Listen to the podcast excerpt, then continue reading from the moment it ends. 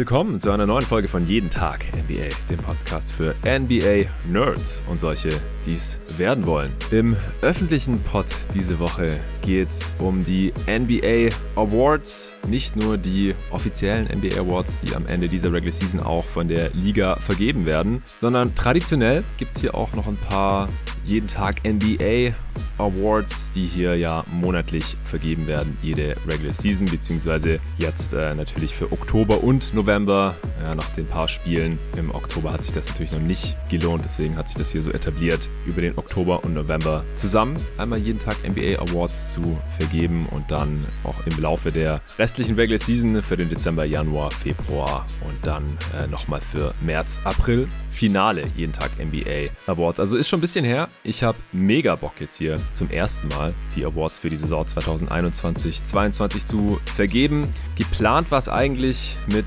dem Arne am gemeinsamen Mittwoch aufzunehmen. Der ist leider immer noch krank, mittlerweile draußen aus dem Krankenhaus. Wir wünschen weiterhin alles Gute, aber kann noch für einige Wochen leider nicht arbeiten, auch nicht bei jeden Tag NBA mitwirken. Und deswegen bin ich sehr froh, dass der David Krutt eingesprungen ist. Hey David. Hallo Jonathan, an dieser Stelle würde ich dann auch gerne offiziell Arne noch gute Besserung wünschen. Finde es natürlich ein bisschen schade, dass er das jetzt nicht machen konnte, aber ich habe ja auch schon Erfahrung darin, denn irgendwie machen wir tatsächlich immer die ersten NBA Awards zusammen. Echt? Ja, ich glaube schon. Ich will nicht sagen, dass ihr euch da mit zu hohen Mächten angelegt habt, als ihr mich dann aus dem Programm rausgeschrieben habt. Aber ei, ei, ei. ich fühle mich ein bisschen schuldig jetzt, muss ich sagen. Ja, ich, ich spreche dich frei von jeder Schuld. Dankeschön.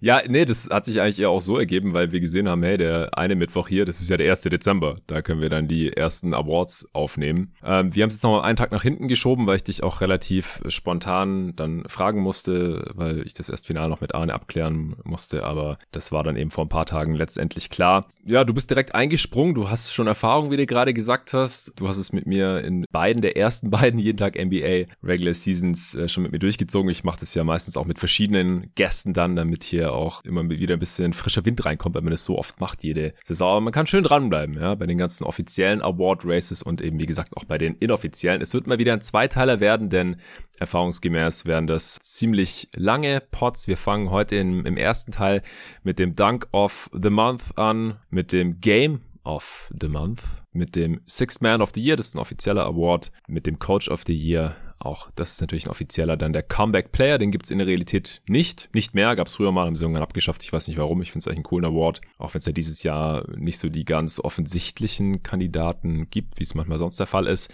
Most Improved Player Award wird dann der letzte des ersten Teils sein. Dann gibt's einen Cut und im zweiten Teil machen wir dann noch den Rookie of the Year den Least Valuable Player. Das äh, ist auch einer, den ich hier eingeführt habe. Den Defensive Player of the Year. Dann auf dein Drängen hin ähm, unterscheiden wir da jetzt zwischen Big Man, die normalerweise immer Defensive Player of the Year werden und nie ein Perimeter-Verteidiger. Deswegen haben wir jetzt auch noch einen Defensive Perimeter Player of the Year hier eingeführt. Den Offensive Player of the Year, das ist Pendant zum Defensive Player of the Year und natürlich noch den Most Valuable Player, den MVP.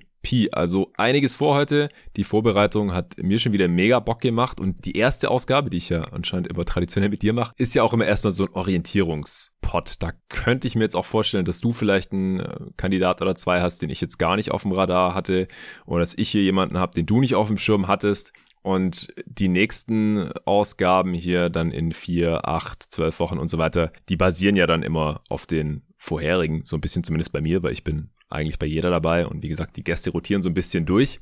Also schaffen wir heute auch auf eine gewisse Art und Weise die, die Grundlage. Aber es ist auch immer ganz cool zu sehen, dann am Ende der Saison gehe ich immer noch meine ganzen Tabs nochmal durch, auch zu sehen, wie sich da die Einschätzungen nochmal verändern. Also es ist halt nach wie vor immer noch Small Sample Size auf individueller Ebene, auch Statistiken werden wir jetzt heute noch nicht zu viel Bedeutung beimessen, denn es sind halt nach wie vor nur ungefähr 20 Spiele gespielt, ein Viertel der Saison. Da kann sich noch einiges tun, gerade bei Wurfquoten und per Game Stats. Natürlich auch On-Off-Werte und lauter solche Sachen. Das nutze ich dann im Verlauf der Regular Season immer mehr und mehr. Sponsor heute keinen. Ich wollte trotzdem mal wieder einen öffentlichen Pod raushauen und an der Stelle dann auch nochmal darauf hinweisen, dass wenn ihr alle Folgen von jeden Tag NBA hören wollt und nicht nur die öffentliche Folge, die es so einmal pro Woche gibt, manchmal zweimal.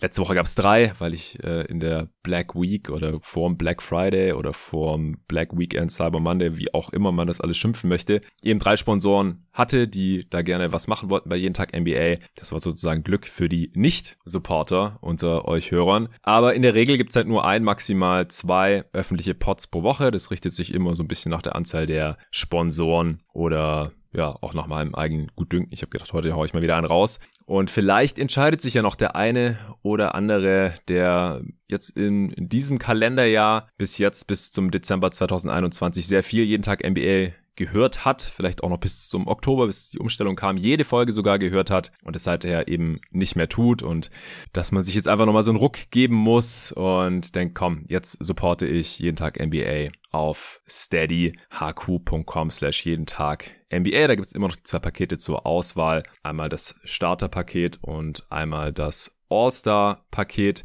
Beim Starterpaket äh, könnt ihr dann natürlich alle Folgen hören. Da bekommt ihr dann euren eigenen äh, Feed in eurem Account auf SteadyHQ. Außerdem könnt ihr Fragen stellen für die Answering Machine, was letzte Woche auch wieder fleißig getan wurde von den Supportern. Äh, der erste Teil der Answering Machine kam ja dann auch schon für die Supporter. Das war ein Solo-Pod von mir und im zweiten Teil da habe ich einige Fragen aufgehoben für den Nico und mich und den werden wir dann morgen aufnehmen. Außerdem könnt ihr mir direkt schreiben bei Steady und ihr könnt auf den äh, jeden Tag NBA Discord Server kommen, wo der David ja auch oft am Start ist. Ja, jede Nacht äh, sind da Leute im Live-Game-Chat und kommentieren und diskutieren, analysieren die aktuellen Games, aber man kann auch allgemein über die NBA diskutieren, über Podcast-Folgen sprechen, über Off-Topic-Sachen. Da sind jetzt mittlerweile auch, ich glaube, David, nachdem du das letzte Mal Werbung für gemacht hast, letzte Woche, sind da nochmal 60, 70 Leute oder so reingekommen. Ich habe nicht geschaut, aber mir ist aufgefallen, dass jetzt durchgehend 10 bis 20 Leute mehr online sind oder so. Ja. Also ja, hat gut funktioniert. Auf jeden Fall krass. Also ich glaube, wir steuern schon äh, stark auf die 200 zu. Ansonsten habe ich mir noch gedacht, es gibt ja gerade diese Spotify-Wrapped-Geschichten. Also jeder Spotify-User, Hörer, äh, der wird das mitbekommen haben, wenn er sich eingeloggt hat. Dann wird einem gesagt, welche Podcasts man am meisten gehört hat, welche Musiker am meisten, wie viel Zeit man auf Spotify verbracht hat in dem Jahr und so weiter. Und es gibt auch für Podcaster. Äh, ich will hier jetzt keine Schleichwerbung für Spotify machen oder sowas, denn Supporter-Podcast kann man zum Beispiel ja dann nicht mehr über Spotify hören. Leider liegt nicht an mir, liegt an Spotify. Da kann man den Link nicht einfügen. Aber ich selber nutze Spotify auch für die Podcasts, wo es eben keine exklusiven Folgen gibt und auch zum Musik hören und natürlich auch als Podcaster. Ja. Ihr könnt jeden Tag NBA dort auch anhören. Und da habe ich zum Beispiel jetzt auch mein äh, Wrapped for Podcasters bekommen und da stand zum Beispiel drin, dass jeden Tag NBA der Lieblingspodcast, also der meistgehörte Pod von über 1400 Leuten ist.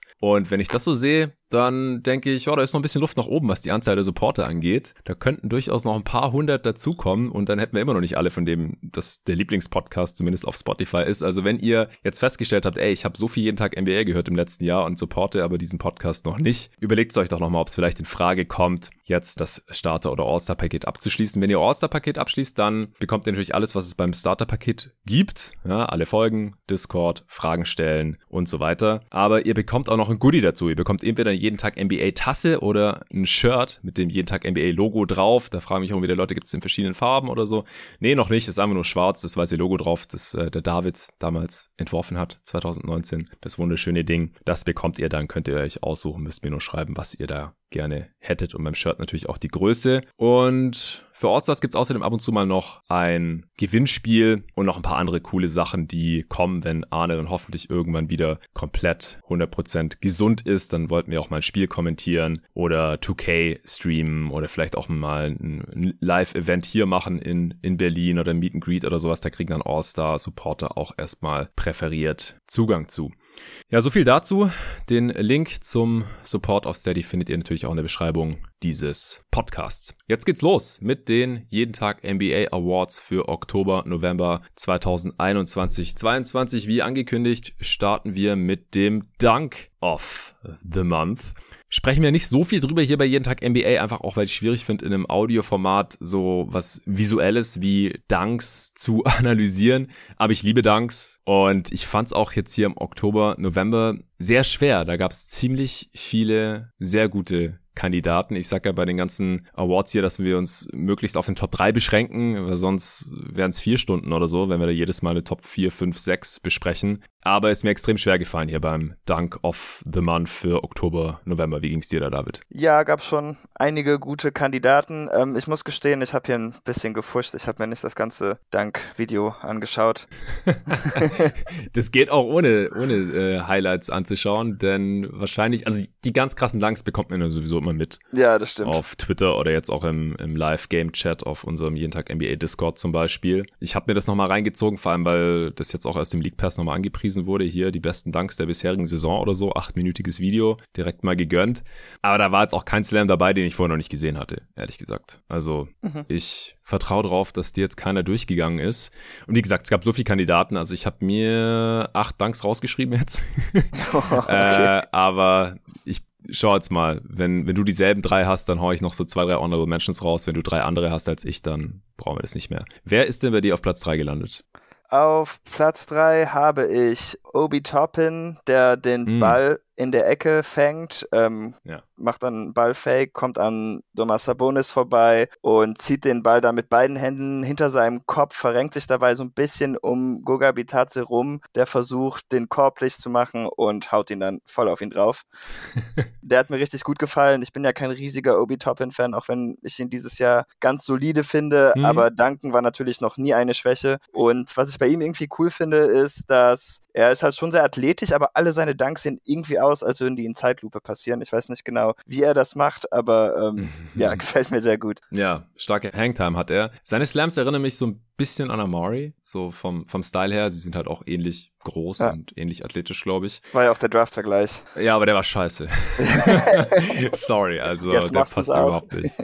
Nee, nur, nur der Dunk-Style, sonst gar nichts. Ja, sorry. Ja.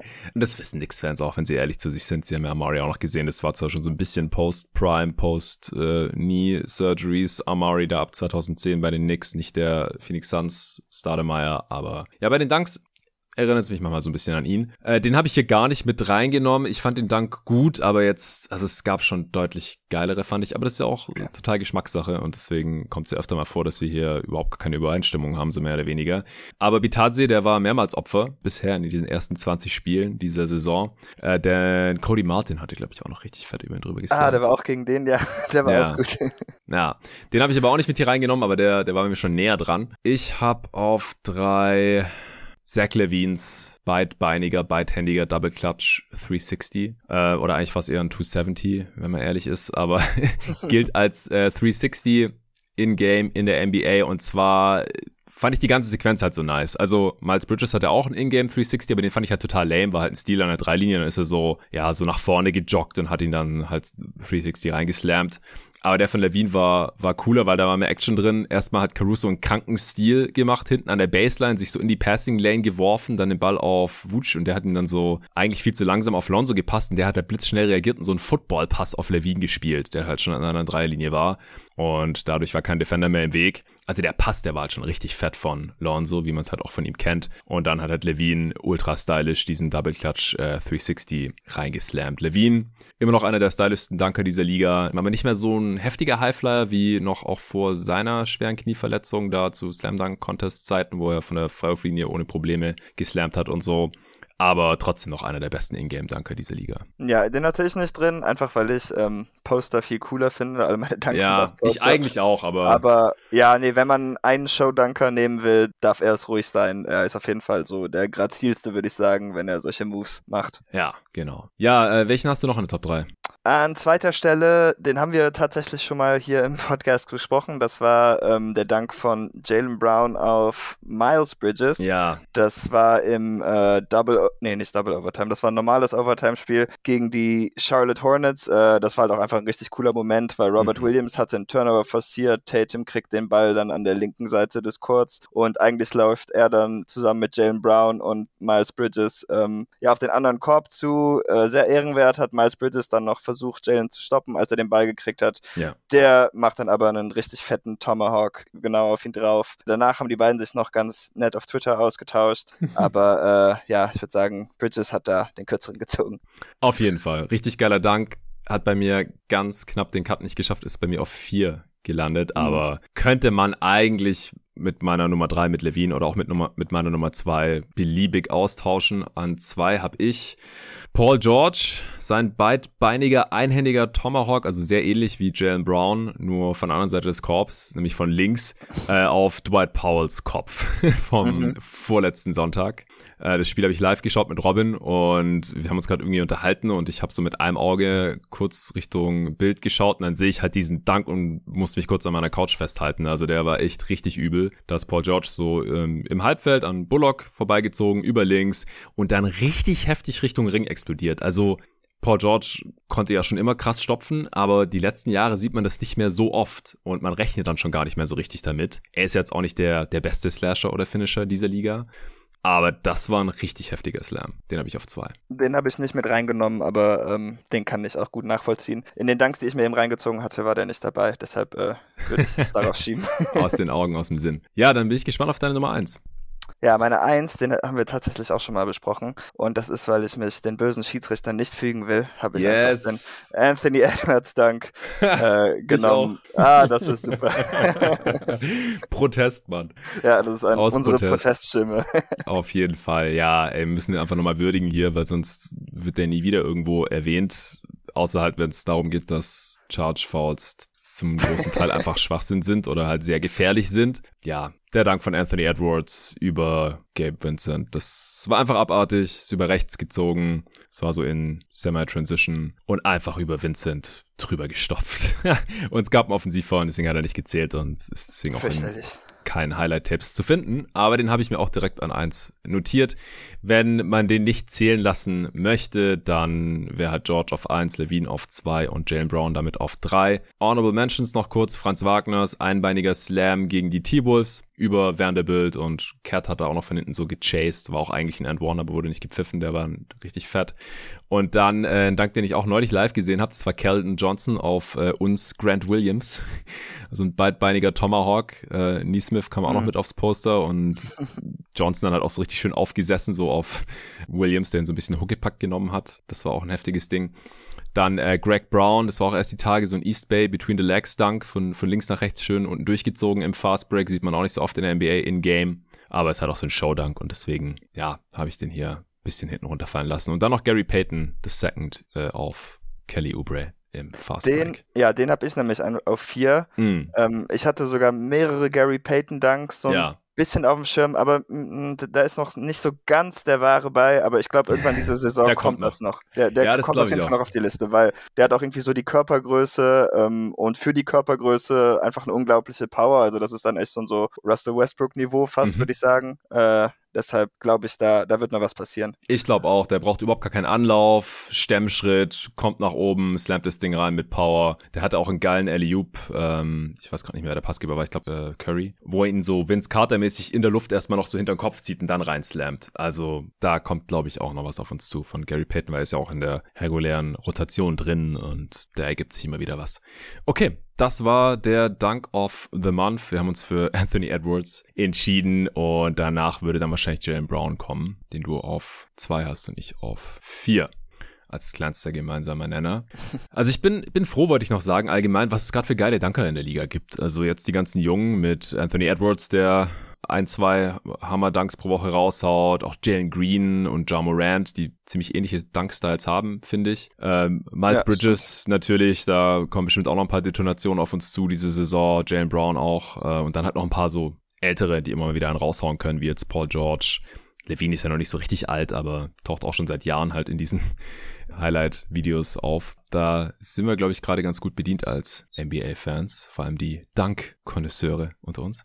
Äh, Game of the Month fand ich auch schwer. Also da, da gab es jetzt für mich keins, das so hundertprozentig herausgestochen ist. Vor allem muss ich auch zugeben, dass ich ein paar der ganz frühen Kandidaten gar nicht äh, sehen konnte, weil ich da gerade noch irgendwo in äh, Portugal oder Spanien on the road war ja. und nicht so viele Spiele gucken konnte. Ähm, beziehungsweise halt immer gleich die Ergebnisse gecheckt habe und, und die dann halt auch gar nicht mehr nachgeholt habe. Hast du einen eindeutigen Kandidaten für das Spiel des Monats gefunden? Nicht wirklich. Also ich habe jetzt auch so ein paar Spiele ähm, aufgeschrieben. Ich wollte keine Celtics-Spiele nehmen, oh, okay. aber ähm, da, da, da könnte ich mich halt auch nicht entscheiden und die meisten davon, ähm, die sind eher doof ausgegangen, meiner Meinung nach, aus meiner Perspektive. okay. ähm, du hattest ja auch schon mal hier, glaube ich, von dieser Wiki-Hoop-Seite gesprochen oder so. Da gibt es ja so ja. Rankings und äh, von den Top 25 Spielen der Saison sind halt auch sieben Spiele Celtics-Spiele. Also ähm, die machen es halt immer knapp. Ich hatte jetzt aber so vom Niveau her, was ich mir jetzt aufgeschrieben hatte, und das hätte wahrscheinlich noch cooler sein können, wäre Booker nicht rausgegangen, äh, war das Suns Warriors Spiel jetzt vor ein paar ja, Tagen. Ja, das ist tatsächlich auch meine Wahl. Ich war mir jetzt nicht sicher, ja. ob das irgendwie Fan-Bias oder Recency-Bias ist. Nee, also einfach vom spielerischen Niveau würde ich. Ja. Ich meine, das war jetzt am Ende dann nicht mehr ganz so knapp. Äh, einfach vom spielerischen Niveau war das, glaube ich, das Höchste, was man dann gesehen ja, hat. So, es war einfach so ein bisschen Playoff-Atmosphäre auch. Mhm. Also sowohl in der Arena, aber auch die beiden Teams. Also ich hatte halt den Eindruck, die haben beide auch gegameplant, wie man es eigentlich sonst selten in der Regular Season sieht. Also beide Teams hatten Cross-Matches und defensive Gameplans und haben da auch Sachen ausprobiert. Und das hat auch richtig gut funktioniert. Vor allem natürlich die Defense der Suns dann äh, gegen Curry. Das Publikum in Phoenix war natürlich am Start und hat die Defense gefeiert. Und ich habe dann auch in einem Bill Simmons Podcast noch gehört, dass der gemeint hat, es hat sich angefühlt wie Game 4 von der Playoff-Serie so. Von der Intensität und der Stimmung her. Und dann habe ich mich auch bestätigt gefühlt und habe es jetzt auch hier als Spiel des Monats oder Spiel der Saison bisher genommen, auch wenn es jetzt nicht irgendwie per Buzzerbeater entschieden wurde oder so. Ja, und was mir noch sehr viel Spaß gemacht hat, ähm, vielleicht hätte ich das erst sagen sollen, aber gut, ist egal. das war das Spiel zwischen den 76ers und den Wolves, auch vor ein paar Tagen. Mhm. Ähm, ich glaube, alte Spiele habe ich wahrscheinlich auch schon wieder zu viel vergessen, deshalb habe ich jetzt neue Spiele.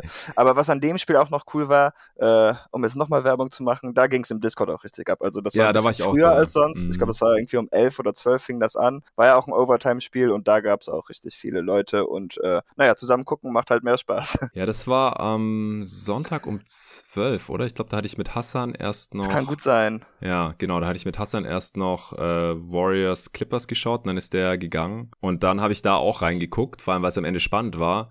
Aber dann kam irgendein anderes Spiel, wo ich dann eingeschaltet hatte. Vor allem war das Spiel noch schon nicht schon so halb entschieden und dann ist noch irgendwas krasses passiert. Mm, ja, es war nicht wirklich entschieden, aber am Ende kriegte Embiid recht viele Fouls. Das war ein bisschen nervig und hat dann auch den einen Timberwolves Center nach dem anderen ausgefault. Also Towns ja. hat die Overtime zum Beispiel gar nicht mehr erlebt. Ähm, ja. Stimmt, der war schon raus, als ich dann in der Overtime war. Ja, genau. Aber Russell war einfach richtig krank in der Overtime. Andre Drummond hatte auch einen ganz wilden Tipp in, in ich glaube, um die Overtime zu forcieren von einem äh, verfehlten Maxi-Freiwurf, den er auch wirklich perfekt platziert hatte. Äh, also extra ja, daneben genau, gemacht. Ja, genau, das war's. Mhm. Ja, also da hatten die ähm, Sixers auf jeden Fall noch ein bisschen Glück, aber das Spiel war sehr spannend. Ja, sehr nice.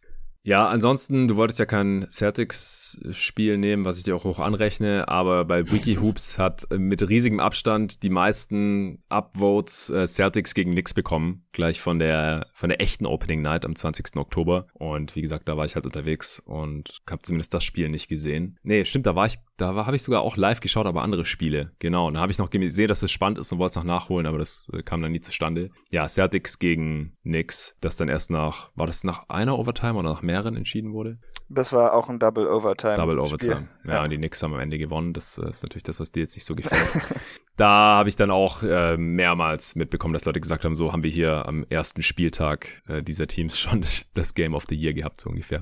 Ja, es war auf jeden Fall sehr gut, bis zur letzten Overtime zumindest. okay, ich denke, das reicht auch für Game of the Month. Kommen wir zum ersten richtigen Award und es ist der sechste Mann des Jahres, der Sixth Man of the Year. Ich hätte jetzt vier Kandidaten, wo man, glaube ich, für jeden irgendwie einen Case machen könnte aber dann doch eine relativ feste Top 3. Wie sieht es bei dir aus? Ich habe äh, fünf Spieler vorbereitet, weil ich dachte, die könnten dafür in Frage kommen. Aber von den fünf äh, finde ich eigentlich auch, dass nur drei davon wirklich Kandidaten sind. Die anderen hatte ich eher so aus Interesse mit aufgezählt. Mhm. Und weil ich dachte, vielleicht könnten noch bei dir mit reinrutschen. Aber, ähm, ja. Bin ich mal gespannt jetzt. Wen hast du auf drei? Ähm, auf drei habe ich Alex Caruso. Ah, den habe ich vergessen. Guck, da haben wir schon den ersten. okay. Ja, doch, der muss mit rein. Wie viele Spiele hat der gestartet? Hast du es gerade vor dir? Äh, der hat nur fünf gestartet. Ja. Genau, es gibt ein paar Spieler, die haben jetzt äh, wegen Verletzungsproblemen halt schon ein paar Starts machen müssen. Alle meine Kandidaten haben auf jeden Fall ein paar Starts, aber solange sie weniger als die Hälfte der Spiele gestartet sind, können sie Sixth Man of the Year werden. Und Caruso ist ja normalerweise Reservespieler. Ja, den kann man ja auf jeden Fall anführen an drei. Ja, der wird auch in der nächsten Folge dann, wird er nochmal genannt werden, kann ich mm, ähm, mhm, ähm, mhm. Aber ich bin sehr angetan von ihm. Ich bin ein bisschen böse auf mich selber, denn ich glaube, ich habe in den letzten Jahren seine Defense nicht so ganz zu schätzen gewusst. Echt? Ja, also nicht, dass er schlecht war, aber ich finde ihn dieses Jahr fällt er mir nochmal mehr auf. Ich weiß nicht, ob das daran lag, dass ich einfach die Lakers so doof finde oder dass es vielleicht auch nicht so auffiel, weil er hat ja schon, das Team war ja voller guter Verteidiger. Das heißt, er hat jetzt keine Gurken abgelöst, außer ähm, Rondo war gerade auf dem Platz oder so. Deshalb ist das vielleicht dann nicht so ganz aufgefallen. Aber ich muss sagen, defensiv finde ich ihn wirklich umwerfend dieses Jahr. Und ähm, ich mag auch, wie er Offball dieses Jahr von den Bulls, also von den anderen Spielern, äh, so seine Looks kriegt. Ja, und er forciert auch einfach gar nichts. Und ich wollte ihn auch einfach mal nennen, da ähm, das leidige Problem, dass dieser Award halt immer zu diesen Offense-Only-Spielern geht. Und ähm, dann wollte ich ihm auf jeden Fall eine Stelle auf meiner Top 3 geben. Ja, also ich denke, vom Impact ist er auf jeden Fall ganz oben mit dabei. Und er spielt auch ja, die beste Saison seiner Karriere jetzt im fünften Jahr, Age ja. 27 Season. Im Gegensatz zum Liga-Trend, das äh, wird uns jetzt auch öfter begegnen. Die Liga ist ja ineffizienter geworden im Schnitt, weniger Punkte, schlechtere Quoten, mehr Turnovers und so weiter, weniger Freiwürfe. Hatte ich ja auch vor zwei Wochen in einem eigenen Podcast zu dem Thema für Supporter die statistischen Liga-Trends äh, alles schon analysiert. Und Caruso ist so effizient wie noch nie. Also 118er Offensivrating. Klar, er ist jetzt nicht so der, der Überscorer. Er spielt auch so viel wie noch nie zuvor mit fast 30 Minuten. Im Schnitt über die Karriere waren es bisher nur 20. Macht 9 Punkte pro Spiel. Führt die Liga in Steals pro Spiel an. 2,2. das ist heftig. Äh, über 4 Assists. Im Schnitt auch fast 4 Rebounds. Und halt ein absoluter Terror in der Defense, äh, sei es jetzt am Ball oder halt auch in der Help, beim Doublen, beim Trappen, was die Bulls ja auch ganz gerne machen. Äh, Career auch bei, den, bei der Freiwurfquote, aber gut, das ist vielleicht noch Small Sample Size. Nee, äh, hast du mich direkt überzeugt für die Top 3, auch wenn, wie gesagt, meine Top 3 eigentlich schon relativ feststand, verdrängt er jetzt, glaube ich, meinen dritten Platz direkt mal. Ja, Okay, ja, wen wirst du dann raus? Jalen Bronson. Ah, ja, den hatte ich gar nicht aufgeschrieben, aber der hatte wahrscheinlich auch einen Case. Ja, also Jalen Bronson spielt auch eine mehr als solide Saison. Fünf Spiele gestartet jetzt auch zwischenzeitlich, aber ja, 15 Punkte, vier Rebounds, fünf Assists, war da letztes Jahr schon so im erweiterten Kandidatenkreis, würde ich mal behaupten. Auch sehr effizient, auch 118er Offensivrating, das ist nach meinem Kandidaten, den ich auf Platz 1 habe, der zweiteffizienteste Spieler von denen hier und er punktet halt auch mehr als jetzt ein Caruso zum Beispiel, ist natürlich auch ein besserer Shooter als der, besserer Playmaker. Mich hat Bronson in der Saison echt schon äh, beeindruckt, so was er halt machen kann als einziger Playmaker im Kader neben Luka Doncic, der bisher auch keine tolle Saison spielt und dann auch schon einige Spiele gefehlt hat. Da ähm, hat Bronson schon einiges übernehmen können und weil er halt die meisten Spiele von der Bank kommt nach wie vor, ist er hier dadurch für mich automatisch auch ein Kandidat gewesen für die Top 3, aber ich denke, dass Caruso vom Impact her wahrscheinlich gerade noch ein bisschen über Brunson zu stellen ist. Ja, ich finde es wahrscheinlich auch, aber von Brunson musst du mich eigentlich auch nicht überzeugen, weil ich bin ja auch schon sehr lange großer Jalen Brunson-Fan. Ich fand auch, dass er letztes Jahr über Phasen der Saison besser war als Christaps zum Beispiel und der zweitbeste Spieler der Mavs. Konnte mhm. er leider in den Playoffs nicht wirklich bestätigen, aber vielleicht äh, läuft es ja dieses Jahr besser.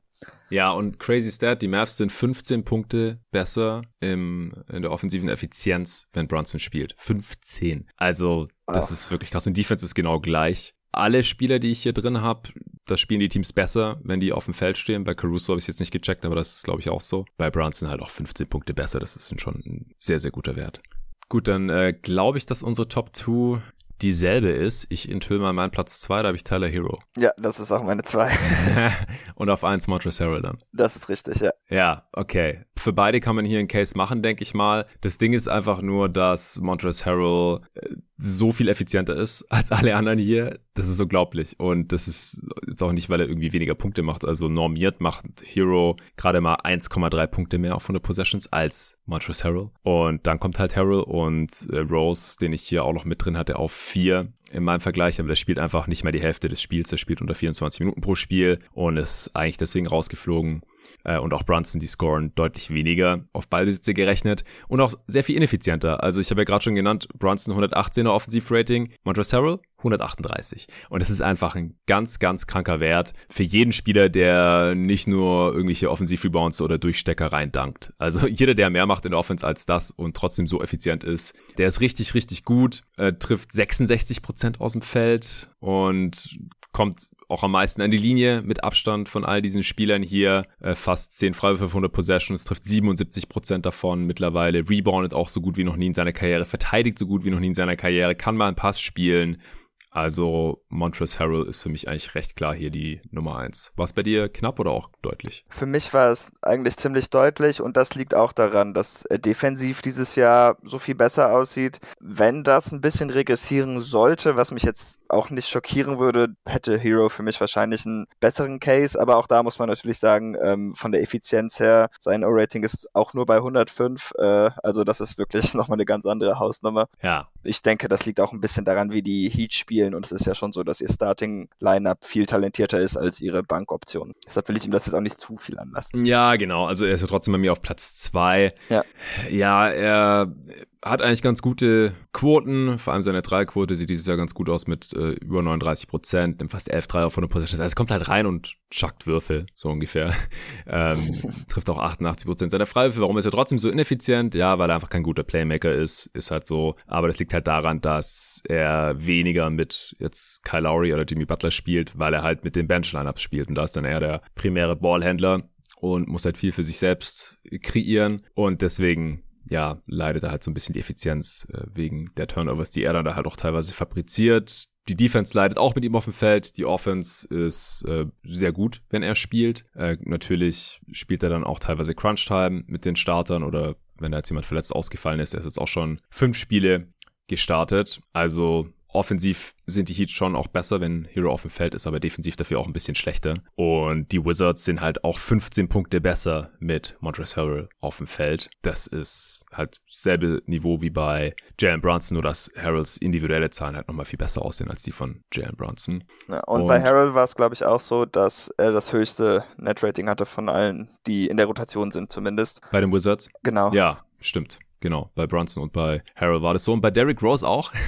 Oh. Die Knicks sind 24 Punkte besser mit ihm insgesamt.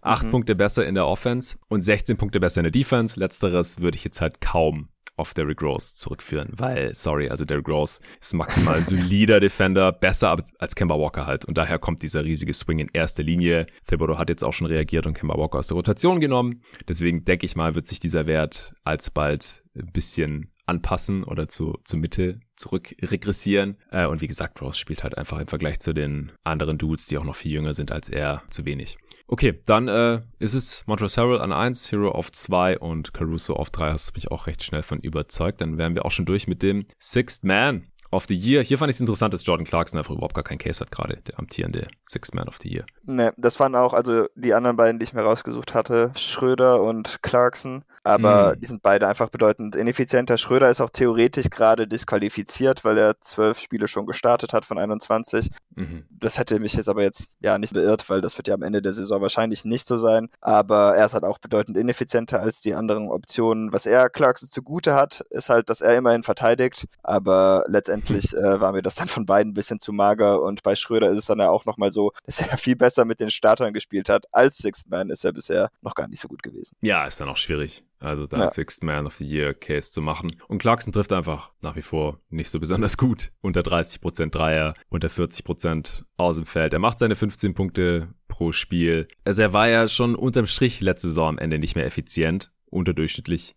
effizient damals. Und es ist ja jetzt halt noch viel mehr. Das heißt dann True Shooting gerade 50% True Shooting. Das ist einfach mies, sorry. Ähm, auch für so einen Volume Bench Scorer. Er ist ja auch nicht der jeden Tag NBA Six Man of the Year geworden. Das ist sein Teammate Joe Ingles gewesen, aber in der Realität wurde er es eben. Und das wird wahrscheinlich kein zweites Mal passieren. Coach of the Year. Das ist auch, also ist sowieso meistens relativ schwer zu bewerten, finde ich einfach. Also gibt es ja immer so die zwei Kategorien an Kandidaten. Zum einmal, ja, wer ist eigentlich der Coach vom besten Team der Liga gerade? Ja, der muss ja irgendwas richtig machen, geben wir es mal dem. Oder oh, hier, dieses Team, alle dachten, es ist schlecht und jetzt ist es ganz solide. Alle overperformen, muss am Coach liegen, geben wir es mal dem. Und dazwischen gibt's natürlich auch noch irgendwie irgendwas. Klar, außer die ganz schlechten Teams, da hat natürlich kein Coach irgendeine Chance. Und letztes Jahr war es ja auch schon so, da konnte man irgendwie für acht oder zehn Coaches einen Case machen und ich habe hier jetzt auch schon wieder sieben Namen rausgeschrieben. ja, ich habe jetzt vier Kandidaten in der engeren Auswahl. Ganz so äh, wild habe ich es dann doch nicht gemacht. Ja, ich Ich bin gespannt. Ähm, ich habe hier wirklich sehr viel rumgeschoben. Ich habe jetzt mal eine Kategorie so ein bisschen außen vor gelassen. Okay. Du wirst gleich auch sehen, welche. Wen hast du auf Platz drei? Äh, auf Platz 3 habe ich Billy Donovan. Mm, den habe ich auf eins. ah, ja, also pff, meine 1, 2, 3 kann man wahrscheinlich egal wie hinschieben. Je nachdem, wie man es argumentieren will. Was er defensiv mit den Bulls macht, finde ich extrem beeindruckend. Ja. Auch, dass sie offensiv noch ganz gut sind, obwohl Vucevic zum einen nicht gut spielt und zum anderen äh, bestimmt die halbe Saison verpasst hat bisher. Ja, so knapp, glaube ich. Hm. Ja, und ich hatte halt schon gedacht, dass er irgendwie so ein integraler Bestandteil dafür sein müsste, dass die Offense funktioniert, einfach weil sie sonst irgendwie Spacing-Schwierigkeiten hatten oder so. Aber bisher ähm, führt er das Team einfach gut voran. Ja, ich meine, dich muss ich wahrscheinlich nicht überzeugen, du hast ihn ja sogar auf 1 gehabt. Exakt, ja, aber den Case für die Hörer muss natürlich trotzdem machen. Ja, Wutsch hat 15 Spiele gemacht, sieben verpasst. Also so ein Drittel der Saison hat er verpasst. Also ich finde es auch heftig. Also vor allem die Defense halt. Also dass die Offense ganz gut werden könnte, die ist auch besser. Platz 7 stand jetzt, äh, Donnerstagabend, äh, laut Clean the Glass und immerhin noch Platz 10 in der Defense und letzteres hätte ich halt wirklich nicht gedacht mit diesem Kader. Da könnte es vielleicht sogar von Vorteil sein, dass Vucevic bisher noch nicht so viel gespielt hat, weil einfach diese Small Ball Units so stressig sind in der Defense mit ihrer Ball Pressure und ähm, mit ihren Traps und den ganzen Turnovers, die sie forcieren und Steals und da ist ja auch Caruso natürlich ein integraler Bestandteil von. Aber auch Dudes wie Levine und DeRozan verteidigen besser als zuletzt, vielleicht sogar besser als jemals zuvor. Und das ist halt Coaching für mich, weil das fangen die ja nicht einfach so an. Also nicht alle gleichzeitig. So, das ist schon System, das ist Scheme, das ist Coaching, das ist Philosophie, Team Spirit, nennt's wie ihr wollt. Alles weiche Faktoren, lässt sich letztlich natürlich auch schwer beweisen, so von Deutschland aus. Aber den Eindruck habe ich eben, das beeindruckt mich einfach extrem bisher und bei den Bulls sieht halt mittlerweile auch nicht mehr besonders viel fluky aus, finde ich. Ähm, bin jetzt gespannt, wo sie landen. Sie haben gerade das viertbeste Netrating der Liga. Ja, können sie vielleicht nicht ganz halten, aber dass sie halt irgendwie so um Platz 10 herum in Offense und Defense bleiben, also in beiden Enden des Feldes überdurchschnittlich, dann, dann werden sie auch ein ganz gutes Netrating haben. Sie sind jetzt gerade in so einem Cluster oder stehen gerade so einem Cluster vor, in dem noch Miami, Milwaukee und Brooklyn drin sind. Würde mich jetzt auch nicht wundern, wenn sie von diesen vier Teams am Ende das schlechteste Netrating haben. Dann sind sie halt vielleicht nur noch auf Platz 7 oder so. Aber das ist dann trotzdem aller Ehren wert. Dann hat für mich auch dieser Kader overperformed, obwohl jetzt zum Beispiel Patrick Williams verletzt ist. Du hast die Verletzung von Vooch angesprochen. Kobe White ist jetzt gerade erst zurückgekommen. Da müssen wir mal gucken. Wie gesagt, gerade bei den letzten beiden genannten, wie sich die dann halt noch auf die Schemes und Erfolge dieses Schemes, dieses Teams, vor allem am defensiven Ende auswirken werden. Aber wie gesagt, unterm Strich hat mich der Coaching-Job von Billy Donovan bisher am meisten überzeugt. Wen hast du auf zwei? Auf 2 hatte ich Steve Kerr.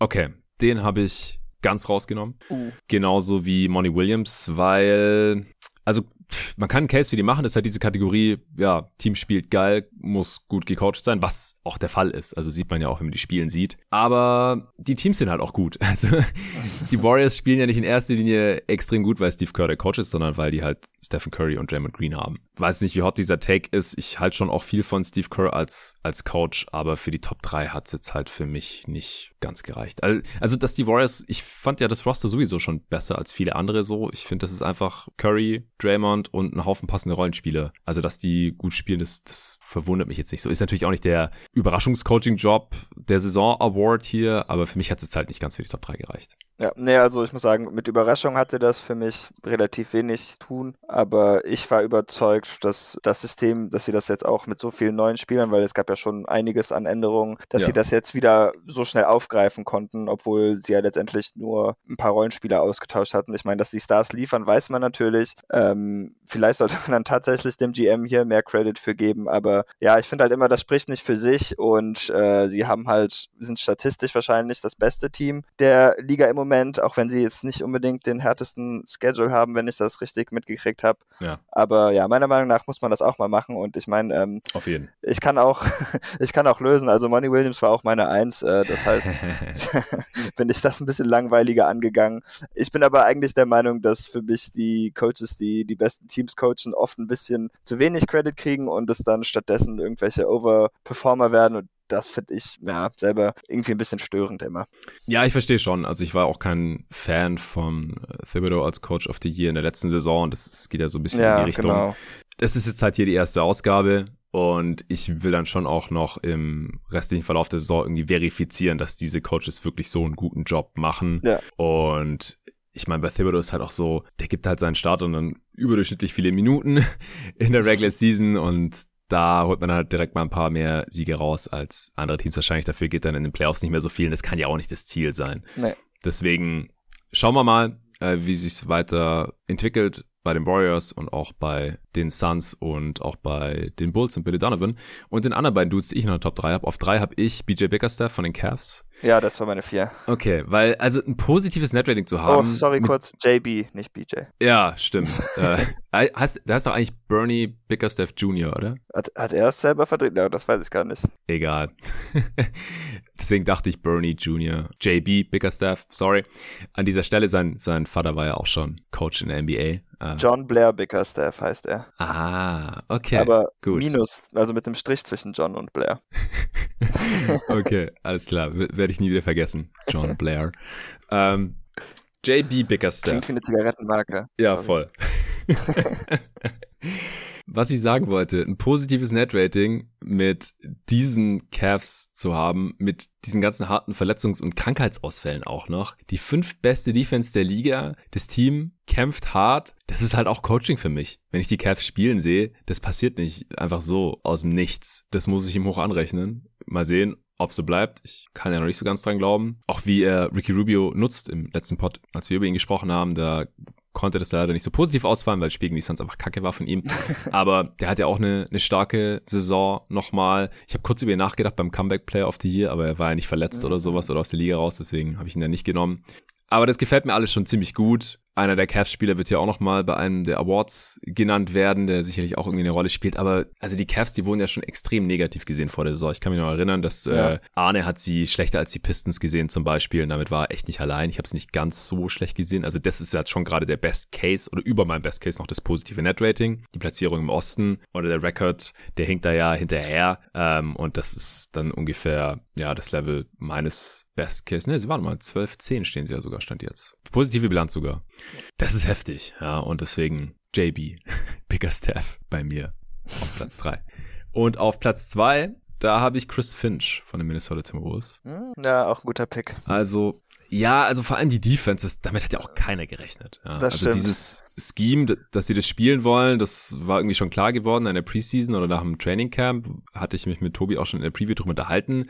Aber das so gut funktioniert und dann halt äh, Towns und Russell und Edwards auf einmal aktive Defender werden und es irgendwie alles so gut funktioniert, dass man damit die, wo sind sie jetzt, Platz sieben defensiv flott clean the glass stellen wird. Das hätte ich halt niemals gedacht. Und die Offense kommt auch so langsam. Tobi hat es beim letzten äh, Western Conference Power Ranking, was hier am Wochenende rausgekommen ist für die Supporter, äh, auch schon erklärt. Offensiv nicht so toll. Aber ich glaube halt, dass es schon der richtige Ansatz ist mit so einem Kader, den defensiven Fokus auf die Defense zu legen, weil das brauchst du halt, weil sonst verteidigt dieses Team nicht so, so gut. Vor allem im Vergleich zu den letzten Saisons, ja, wo ja andere Coaches auch da waren, äh, da lief es ja so mies defensiv, weil die Offense, ich glaube, die kann halt allein mit Talent besser funktionieren. Also du stellst einfach keine gute Defense allein durch individuelles Spielertalent. Offensiv ja. kann das halt schon besser funktionieren. Jetzt nicht toll, Defense Platz 19, aber ich denke, die wird auch noch ein bisschen weiter nach oben kommen. Und die Wolves haben ein positives Netrating, plus zwei, ausgeglichene Bilanz. Das ist halt auch schon eher eine der positiven Überraschungen.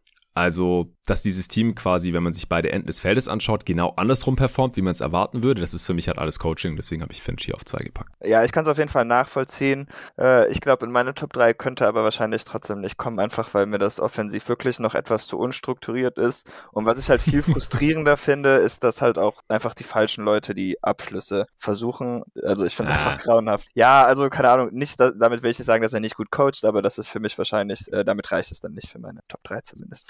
Ja, also wenn er jetzt irgendwie noch in Russell und auch Edwards eine bessere Shot Selection oder allgemein Entscheidungsfindung reinhämmert und äh, Towns ganz klar die erste Scoring-Option dieses Teams wird, dann ist er für mich der Coach of the Year. Ja, äh, wenn es weiterhin so aussieht, dann fällt er vielleicht sogar aus der Top 3 raus. Weil es gibt einfach so viele Kandidaten. Also du hast ja noch mit Monty Williams und Steve Kerr zwei klassische Kandidaten genannt, die einfach gerade die besten beiden Teams dieser Liga coachen. Kann man auf jeden Fall machen. Und dann gibt's noch zwei Kandidaten von, von schlechteren Teams, die einfach gerade viel besser performen und auch anders performen, anders funktionieren, als ich es erwartet hätte. Und zwar Wes Unseld Jr., der total ein unbeschriebenes Blatt war von den Wizards, die auch ein sehr gutes defensives Scheme haben, damit overperformen, aber die Defense regressiert leider so langsam ein bisschen zurück. Mhm. Deswegen ist er für mich rausgefallen. Ähm, aber Montrezl Harrell hat auch da komplett entfesselt. Wir hatten es gerade schon von ihm, obwohl Rivers, Rivers sage ich schon, obwohl Bradley Beal diese Saison bisher noch kein Scheunentor trifft, hatten die Wizards einen sehr, sehr guten Start, muss man auch erstmal schaffen. Deswegen hatte ich über ihn auch noch nachgedacht und dann noch, ich habe es gerade schon gespoilert, Doc Rivers von den Sixers natürlich das zehntbeste Netrating zu haben und eine, eine gute Offense auch mit diesem Team, obwohl die unendlich viele Verletzungen aller besten Offensivspieler hatten. Allen voran natürlich Embiid, der die Hälfte der Spiele verpasst hat. Harris ist ausgefallen, Seth Curry, teilweise auch noch gute Defender wie, wie Thibault, Maxi muss den Laden da quasi alleine schweißen über weite Strecken mit dem B-Team. Trotzdem hat man auch einen sehr guten Rekord und halt das zehntbeste Net-Rating der Liga. Das passiert halt auch nicht zufällig. Aber es, wie gesagt, es gibt gerade einfach zu viele gute Kandidaten. Das behalten wir mal noch im Auge. Wir haben noch zwei Awards für diesen Teil hier heute. Und zwar den Comeback Player. Den gibt's in der Realität, wie gesagt, nicht mehr. Mal gibt's da mehr Kandidaten, mal weniger. Dieses Jahr sind's eher weniger. Ich habe dann nur zwei, ehrlich gesagt. Wie sieht's bei dir aus? Ja, ich habe jetzt drei, aber bei einem bin ich auch nicht so wirklich überzeugt, weil er jetzt nicht so stark ist. Aber ich habe an drei Spencer Dinwiddie erstmal. Ja, den habe ich auch mit drin. Ah, okay.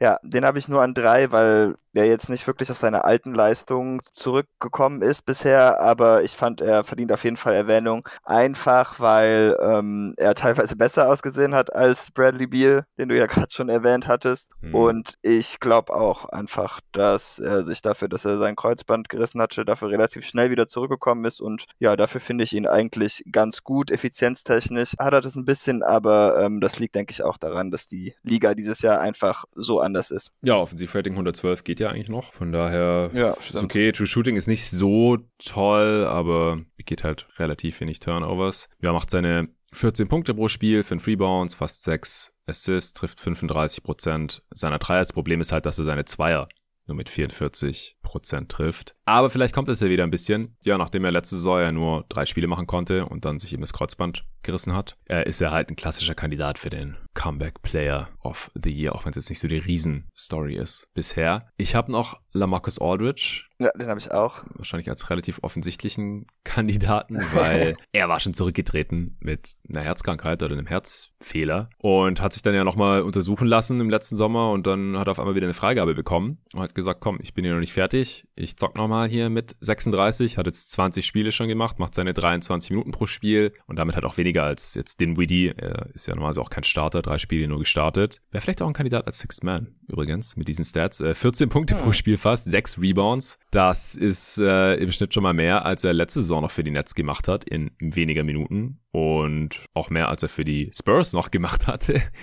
in weniger Minuten. Und du hast ja auch letzte Woche gesagt, dass ähm, es total anstrengend ist bei den Nets, weil entweder er oder halt KD auch einen Midranger nach dem anderen da einfach reinknallen. Er ist super effizient, 120er Offensivrating. Er ist auf jeden Fall auch ein guter Kandidat, aber du hast noch mal jemand anderen, den ich jetzt wahrscheinlich übersehen habe. Äh, ja, aber das ist auch ein bisschen gefutelt, aber ich habe ihn trotzdem auf die Eins geschoben, einfach weil der jetzt besser aussieht, als er noch vor drei Jahren aussah irgendwie. Aha. Und das ist Al Horford, der sich letztes ah. Jahr das halbe Jahr freigenommen hat und dann okay, zurückgekommen okay. ist. Okay, okay, ja. Äh, nee, von dem Kann bin ich, ich einfach begeistert, weil die letzten zwei Jahre, also letztes Jahr in OKC war wieder ein bisschen besser, aber er sah einfach ein bisschen durch aus. Ich finde ihn inzwischen irgendwie spritziger als in seinem letzten Jahr in Boston noch. Echt? Was irgendwie schon eine Leistung ist. Ja, er Krass. ist auch, ich glaube, er hat einen Career High in Blocks. Er war auch ein paar Wochen lang der Blocks-Leader der NBA irgendwie, mhm. bis Miles Turner dann natürlich aufgedreht ist und inzwischen ist er auch äh, die Ränge ein bisschen runtergefallen. Ähm, er musste auch wahrscheinlich mehr spielen als gedacht, da Robert Williams natürlich wieder einige Spiele verpasst hat. Ja, war einfach enorm wichtig. Auch in dem Spiel gegen die Sixers äh, konnte Embiid wieder überhaupt nicht gegen ihn scoren. Ich glaube, da war irgendwie eins von sieben mit Horford als Matchup,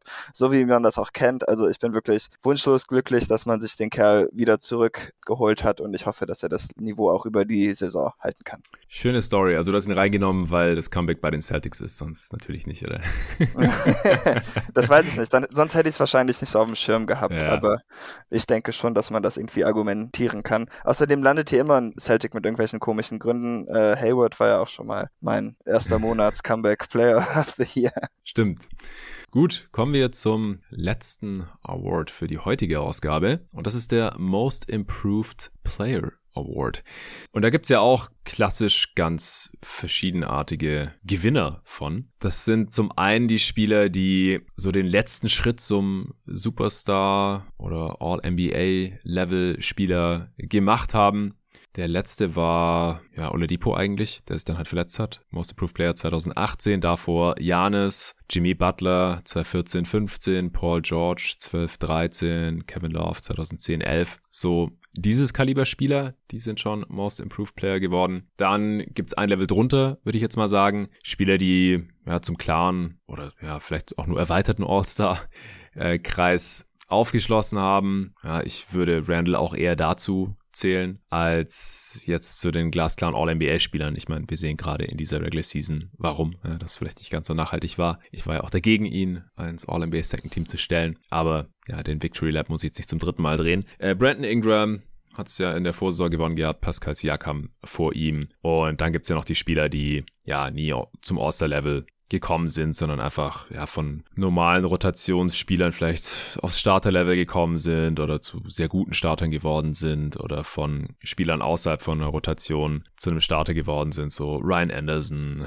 Aaron Brooks damals, Bobby Simmons 2004, 5, wer kennt ihn noch? Äh, CJ McCollum auch noch nie All-Star gewesen, Dragic, solche Spieler. Also da kann man verschiedenste Cases machen, jetzt äh, rein historisch betrachtet, wenn man das sieht, was da eben schon gegeben hat. Was jetzt bei mir dieses Jahr ein bisschen anders ist als sonst, dass ich nur Spieler drin habe, die noch im Rookie-Contract sind. Mhm, okay. Ist ja auch immer nicht so gerne gesehen, weil bei Spielern im zweiten, dritten, vierten NBA-Jahr, da wartet man ja immer noch so ein bisschen eine spielerische Weiterentwicklung. Aber letztes Jahr ist ja auch Michael Porter Jr. zum Beispiel Dritter geworden beim Most Improved Player Award, was ich nicht ganz nachvollziehen konnte. Aber gut, Von daher gibt's diese Regel vielleicht, diese ungeschriebene Regel vielleicht auch nicht mehr wirklich. Und ich habe jetzt auch bei Spielern im zweiten oder sogar dritten Vertrag, ich habe einfach keine Kandidaten gefunden, ehrlich gesagt, die sich jetzt massiv weiterentwickelt haben oder eine sehr viel größere Rolle haben als vorher oder so. Wie geht's dir da?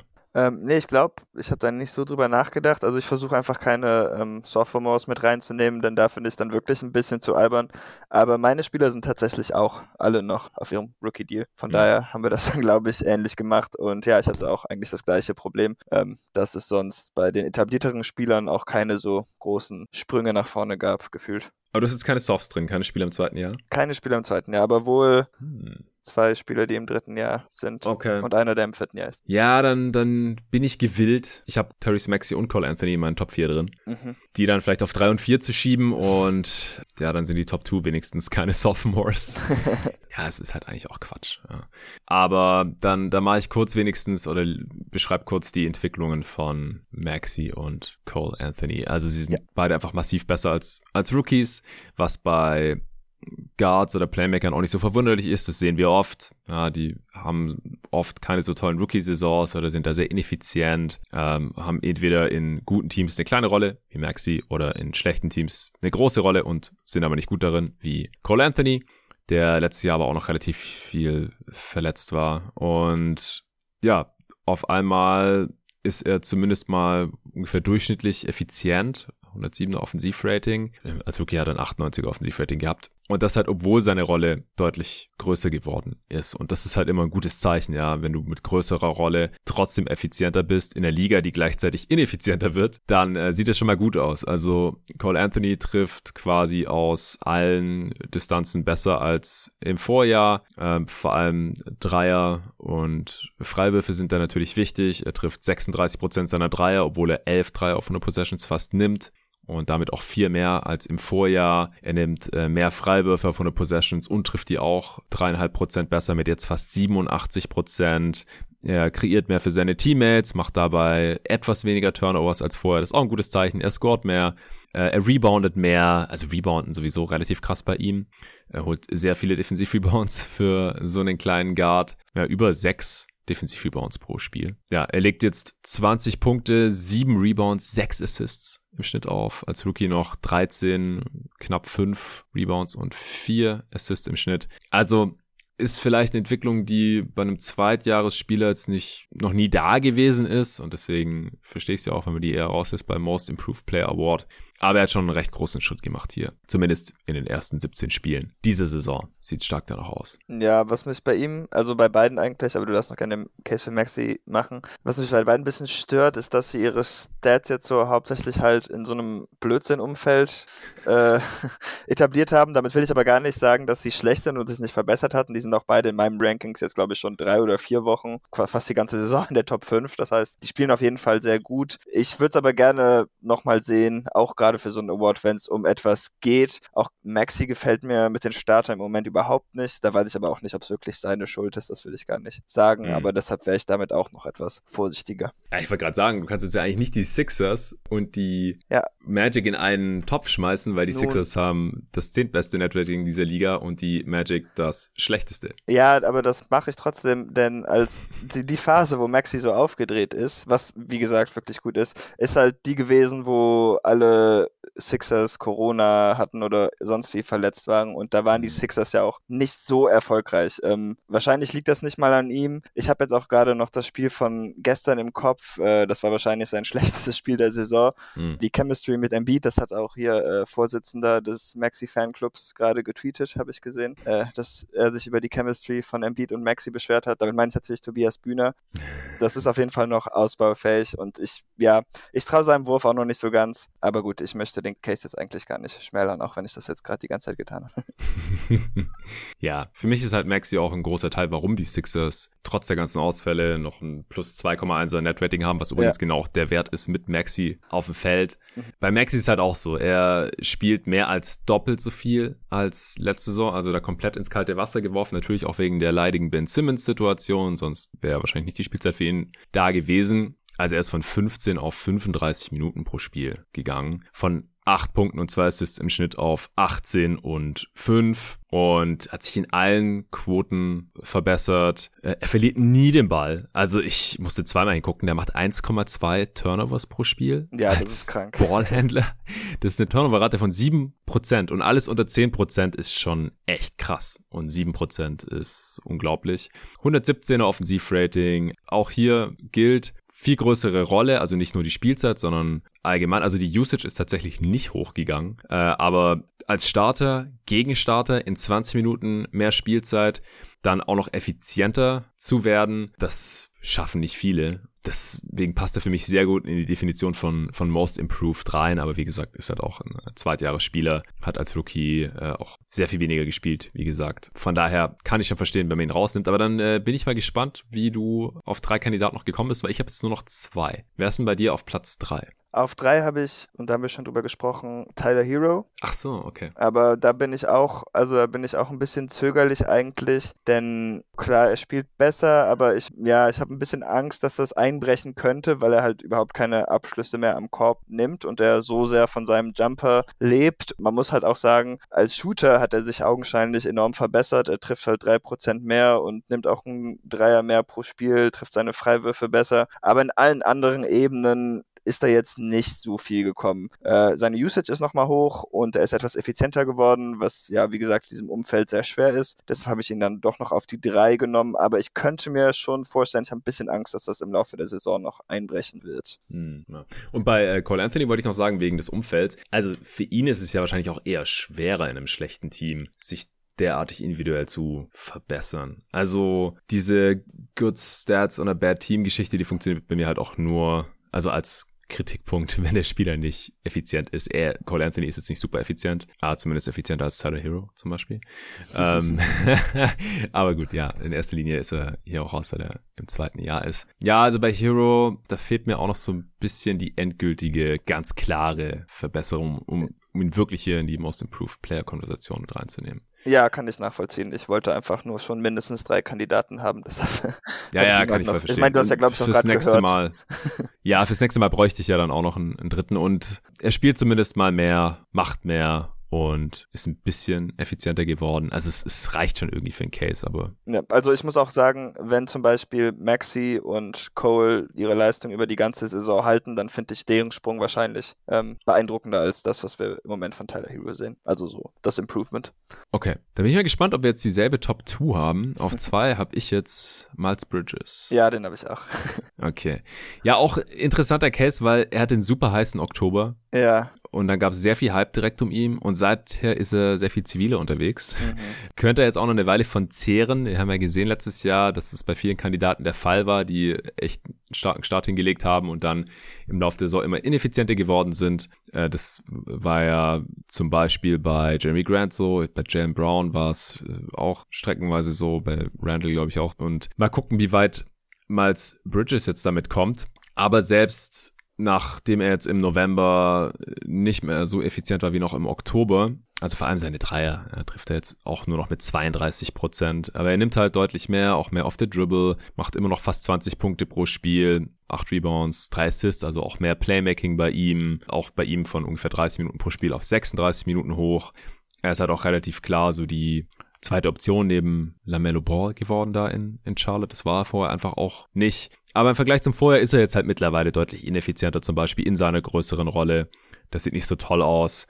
Also da muss man auf jeden Fall ein Auge drauf haben, wie sich das bei ihm noch weiterentwickelt über die nächsten Monate. Weil der Oktober, der war halt richtig krass. Da hat er 25, 8 und 3 aufgelegt in den sieben Spielen im Oktober bei Shooting Splits von 51% aus dem Feld, 37% Dreierquote und 87% Freiwurfquote. Das sind 123er Offensivrating gewesen, True Shooting von 63% und das sind halt absolute Star-Zahlen. Also damit wäre All-Star geworden. Und jetzt im November sind es halt nur noch 18 Punkte pro Spiel, also sechs weniger. Weniger Rebounds, bisschen mehr Assists aber Quoten von 43% aus dem Feld, 30% Dreierquote, 71% Freiwurfquote, also einfach alles in den Keller gegangen. True Shooting von 52% ist weiter unterdurchschnittlich. Usage Rate ist auch runtergegangen von 26 auf 22%, also er macht weniger Abschlüsse. 105er Offensivrating ist auch unterdurchschnittlich. Also wenn er halt eher der November Bridges ist, was halt auch fast doppelt so viele Spiele sind mit 16 Stück, dann ist er hier auch kein Most Improved Player Kandidat mehr, würde ich sagen. Nee, würde ich vollkommen unterschreiben. Dadurch, dass er jetzt schon einiges mehr selber kreiert, wollte ich ihm das jetzt erstmal noch zugute halten. Aber ja, wie du auch ausgelegt hast, ist, hier besteht auch die Gefahr, dass er sehr bald kein Kandidat mehr ist, wenn der Trend sich so fortsetzt. Was ich noch beeindruckend fand, ist, dass er im Moment das beste On-Off der Hornets hatte und das war in der Vergangenheit auch nicht unbedingt so seine Stärke, ein positiver Impact-Player mm. zu sein. Und ja, ähm, deshalb, ja, würde ich es jetzt ihn erstmal noch hier da drin lassen. Ja, okay.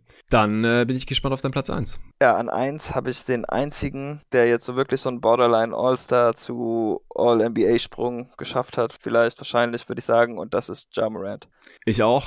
Und in dem Kontext ist natürlich besonders schade, dass er da in einem Monat wahrscheinlich nicht mehr zu finden sein wird, weil er ja. bis dahin kein einziges Spiel gemacht haben wird und dann fällt er irgendwann raus mit seiner Knieverletzung. Aber was er bisher gezeigt hatte in den ersten 19 Spielen, das war halt schon ziemlich abartig. Willst du den Case machen?